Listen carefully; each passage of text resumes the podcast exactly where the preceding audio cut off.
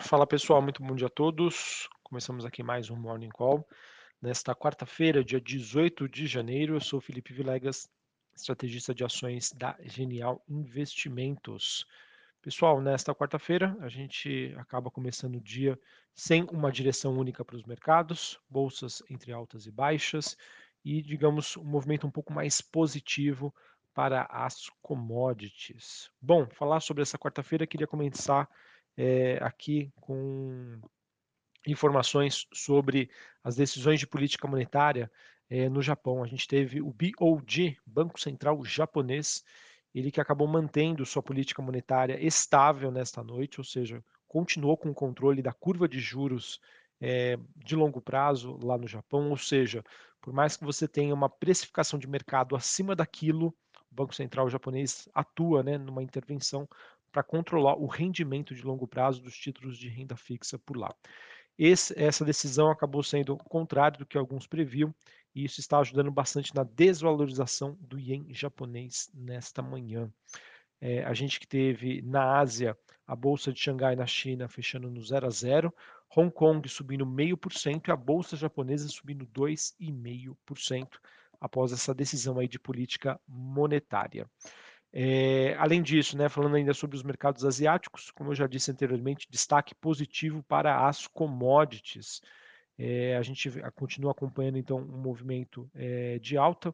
Petróleo WTI subindo quase 2% nesta manhã, 81 dólares, quase 82 dólares o barril. O Brent subindo 1,5%, cobre subindo 1,64%, níquel subindo quase 5% e minério de ferro na China também subindo um pouco mais de 1% essas movimentações acontecem diante das expectativas de reabertura da economia chinesa, tá bom? Então, é um pouquinho mais do mesmo, né? O petróleo que segue aí para a nona alta consecutiva, a mais longa sequência de ganhos em quatro anos, minério de ferro subindo pelo segundo dia consecutivo, ou seja, apostando aí nas expectativas de maior demanda por China depois do seu processo de reabertura.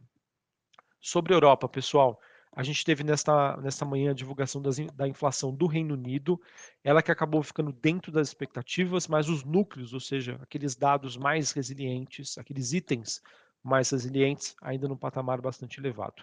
No mês de dezembro, a, o CPI, a inflação no Reino Unido, desacelerou a 10,5%, na variação ano contra ano, essa que é a segunda desaceleração seguida. No mês de outubro, a inflação anual era de 11,1, em novembro 10,7 e agora no mês de dezembro 10,5 na comparação ano contra ano.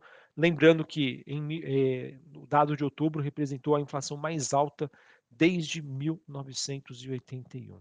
De acordo com os especialistas, pessoal, a gente ainda não tem evidências eh, de um alívio estrutural que possa fazer com que o Banco Central inglês tenha maior liberdade para uma atuação de política monetária mais frouxa. É, porém, né, ele que segue no combate à inflação por lá, é, mas ao mesmo tempo que isso acontece, pessoal, já existe um sentimento que diante de um preço de energia mais barata, né, o gás natural nos níveis né, de antes do conflito entre Rússia e Ucrânia, isso possa contribuir bastante com o custo de energia e que, por consequência, vai impactar positivamente a inflação por lá. A gente também teve inflação é, na zona do euro como um todo, né, o CPI, é, que teve uma alta de 9,2 na comparação dezembro de 22 contra dezembro de 21, esse número que veio em linha com as expectativas do mercado. Sobre as ações europeias, a gente tem Bolsa de Londres subindo 0,13, Paris na França alta de 0,18 e a Bolsa de Frankfurt na Alemanha alta de 0,04. Em relação aos futuros norte-americanos, S&P subindo 0,07, Dow Jones caindo 0,01 e a Nasdaq subindo 0,07. VIX caindo 0,62, 19,24. Índice dólar DXY caindo 0,5% a 101,95. Taxa de juros de 10 anos nos Estados Unidos caindo 1,5% a 3,48. Bitcoin 21.200 dólares a unidade, uma alta de 0,30. Em relação aos Estados Unidos, pessoal, a gente tem para essa quarta-feira, às 10h30 da manhã, dados de inflação ao produtor, tá, o PPI. É, no mesmo horário, a gente também tem vendas no varejo e produção industrial. Esses números que vão ser divulgados a partir das 10h30 da manhã, horário de Brasília. Às 4 horas da tarde, a gente tem o Fed divulgando o livro bege, e ao longo do dia, a gente vai ter dirigentes do Fed discursando em eventos, obviamente, que o mercado vai acompanhar possíveis insights e posicionamentos desses dirigentes sobre o que eles estão, é, como eles estão enxergando a economia americana, inflação e como isso poderia impactar na decisão de política monetária a ser feita é, em fevereiro, tá? Quando a gente tem a primeira reunião aí do ano do FED. Pessoal, falar sobre a agenda macroeconômica dos Estados Unidos, acho que é importante a gente também comentar um pouquinho sobre os números que foram divulgados ontem em que a gente teve uh, informações sobre o ISM de serviços e o índice de Empire State de manufatura, né, olhando para a atividade industrial.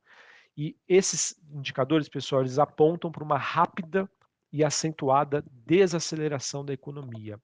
E o que é interessante é que esses dados, né, que o mercado considera como soft data, é, que seriam dados ali preliminares, dados que podem antecipar uma movimentação futura, né, que seriam dados mais robustos ligados à economia norte-americana, acaba acontecendo essa divergência. Perdão. Então, pessoal, é, se a gente olhar né, esses dados que a gente chama de soft data, olhar sobre uh, esses diversos anúncios de demissões que estão acontecendo, a gente acredita que mais cedo ou mais tarde né, isso possa ser realmente é, se transparecer na, na, economia americana como um todo. E quando você vê isso, essa situação, né, divulgação desses dados, com um S&P que hoje né, opera ali na faixa entre uma relação preço-lucro entre 18 a 20, isso nos faz concluir de que é, o S&P 500, né, a precificação de hoje, não está levando em consideração uma desaceleração da economia norte-americana com um impacto significativo nos resultados corporativos. Beleza? Sim, nós temos notícias né, que a curto prazo elas deixam o mercado mais construtivo. A principal delas, pessoal, é uma necessidade de uma política monetária menos dura por parte do Fed e que está ajudando aí, corroborando o movimento das ações. Só que quando você olha né, para esses dados, né, esse soft data, é, mostrando que mais cedo ou mais tarde isso vai bater na economia americana e isso pode gerar né, uma desaceleração não desprezível, isso pode levar a uma correção aí, um novo nível de correção aí para as bolsas nos Estados Unidos, beleza? Aonde eu quero chegar, pessoal? A gente está começando a temporada de balanços agora, temos aí o resultado do setor bancário, que ainda mostra informações divergentes, né? uns bons, outros ruins, é, e a gente vê os mercados animados, né? inclusive graficamente falando, o S&P 500, né, podendo formar pivô de alta, podendo sair de um canal de baixa iniciado desde o ano passado. E o meu recado é o seguinte, pessoal, muita atenção ainda em relação a um posicionamento nas ações nos Estados Unidos. O nível de precificação hoje ainda não é, vai de encontro com essa possibilidade de uma redução aí da atividade nos Estados Unidos, tá bom? Então, na minha opinião, a gente ainda segue com uma postura conservadora em relação às ações norte-americanas, beleza? E para finalizar aqui, falando sobre o Brasil, é, a gente teve nos últimos dias notícias né, que acabaram é, impactando o mercado de juros, é, quando a gente olha para os anúncios em relação a um aumento do salário mínimo acima do que estava, no caso, que foi aprovado né, na PEC do ano passado. E a gente teve então ontem né, o que parece que o salário mínimo não será reajustado acima do previsto. Contudo, a gente tem ainda rumores sobre uma mudança na lei das estatais essa iniciativa que também está sendo vista com desconfiança por integrantes aqui do mercado financeiro e especialistas em governança corporativa, que obviamente vão apontar aí para é, esse risco de retrocesso nessas companhias. Além disso, a gente teve uma matéria do Valor Econômico mostrando que o atual ministro da Fazenda, Fernando Haddad, ele prometeu um arcabouço fiscal em abril, em conjunto aí com uma reforma do imposto de renda. É, Fernando Haddad que disse então, que vai ter vai dar, né, com o tempo, maiores detalhes sobre esse novo arcabouço fiscal que deve substituir então o teto dos gastos. E o mesmo vai ser definido aí em cerca de dois a três meses. Fernando Haddad também disse que o governo pretende fazer uma reforma né, do imposto de renda no segundo semestre desse ano, logo depois da primeira fase da reforma tributária. Beleza? Então vamos acompanhar, obviamente que isso é, está gerando aí o impactos né, no mercado de juros. Se o mercado estressar, ou seja, entender que vão existir maiores gastos, sem uma recomposição das receitas, isso pode se traduzir em, em mais juros, né, uma Selic mais alta por mais tempo, que acaba sendo ruim para as empresas ligadas ao consumo doméstico. Maravilha? Bom, pessoal, para dar o direcionamento sobre hoje, commodities subindo, petróleo e minério. Então, acredito que as nossas empresas exportadoras com essa tese de China vão gerar uma pressão positiva. Olhando para o consumo doméstico, pessoal, aquilo que a gente sempre vem comentando, mercado bastante volátil, reagindo né, aos anúncios, né, às posturas é, do governo do PT, né, do Fernando Haddad, dos seus posicionamentos, mercado bastante volátil, mas não tem como é, a gente se esconder do fato de que as ações brasileiras ainda seguem com preços bastante atrativos, porém, neste momento, com um perfil muito mais especulativo, o que acaba dificultando bastante no direcionamento que a gente pode passar para vocês. Se hoje é um dia mais propenso para uma alta, para uma queda, vai depender muito aí da percepção do mercado em relação aos anúncios do, do governo, olhando aí para suas políticas fiscais. Beleza? Mas pelo menos a parte de exportação, as nossas exportadoras viés aí positivo para essa quarta-feira. Um abraço a todos, uma ótima quarta para vocês, até mais. Valeu!